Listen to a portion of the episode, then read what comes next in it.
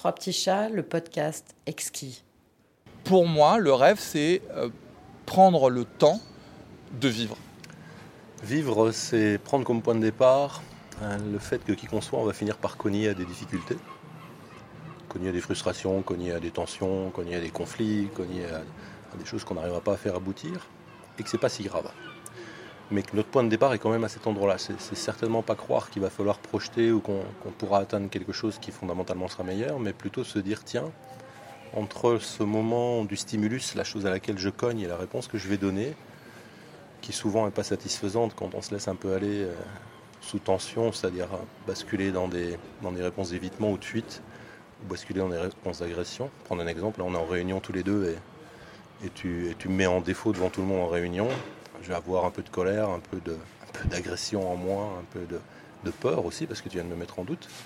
Si je me laisse aller, ben, je vais réagir de deux manières. Soit je suis quelqu'un qui a plutôt une tendance d'évitement, puis je vais, je vais te dire devant tout le monde, c'est pas très grave, mais dans mon esprit, je vais me dire que je te raterai pas au prochain virage, ou je vais me sentir très puissant et je vais te casser tout de suite en direct devant tout le monde.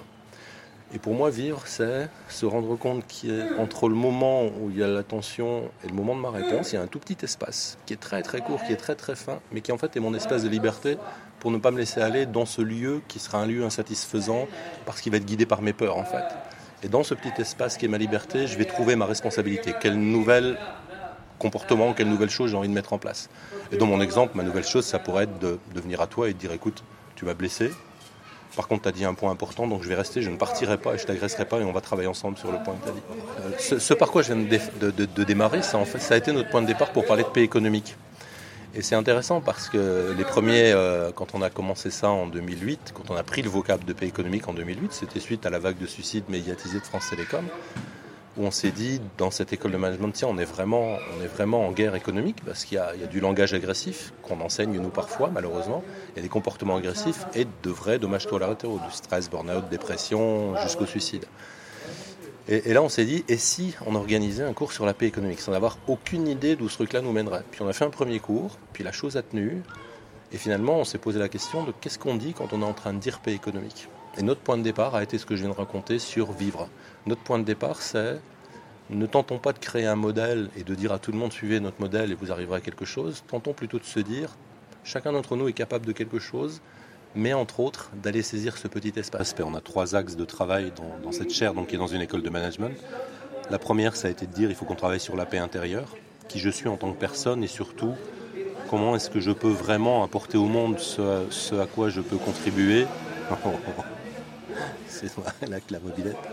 Ce à quoi je peux contribuer euh, si j'ai pas accès à mes propres fragilités. Et ça, et ça, ça a été le parcours de ma vie en fait, euh, y compris ce passage par l'aviation de chasse était pour moi, quand on m'a posé la question de quel sujet de thèse, je me suis dit je veux bien faire une thèse sur puissance et vulnérabilité, mais je veux avoir une dimension perso qui va me mettre en difficulté. Parce que tu étais pilote de chasse Parce que j'ai été pilote de chasse. il y a plein de raisons, y compris celle du petit garçon qui rêvait de voler, ça c'est évident.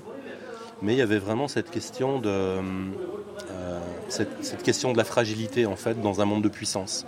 Parce que j'étais confronté, j'ai fait du sport à un niveau plutôt honorable, je me suis occupé d'équipes olympiques, je me suis retrouvé souvent dans des domaines de performance et j'y ai retrouvé toujours la même chose qui était cette idée de euh, nous ne pouvons être que performants. Donc un, contexte, une culture qui nous pousse à ne nous montrer que, que sur notre côté lumineux.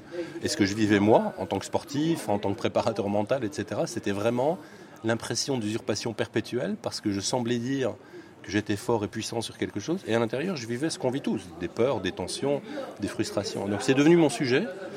Et, au moment de la thèse, ben, je me suis dit, j'ai répondu à ma directrice de thèse, ben, je veux bien, mais d'abord je vais aller faire une expérience perso. La question qui s'est posée à moi était clairement des questions de, lutte intérieure qui étaient importantes, puisque j'étais parti d'un métier initial qui était la réadaptation du handicap. Et avec cette volonté de travailler, d'avoir une expérience personnelle de puissance et vulnérabilité, je me retrouvais avec des, des nœuds au cerveau sur comment, euh, comment je peux avoir choisi un métier qui répare et devenir celui qui tue. Mais ça a été euh, très très formateur sur un point qui est toujours hyper sensible chez moi pour parler de la paix, y compris de la paix économique, c'est comment est-ce qu'on fait pour parler de la paix sans se positionner dans un rôle moral, dans celui qui dirait nous avons raison, j'ai raison.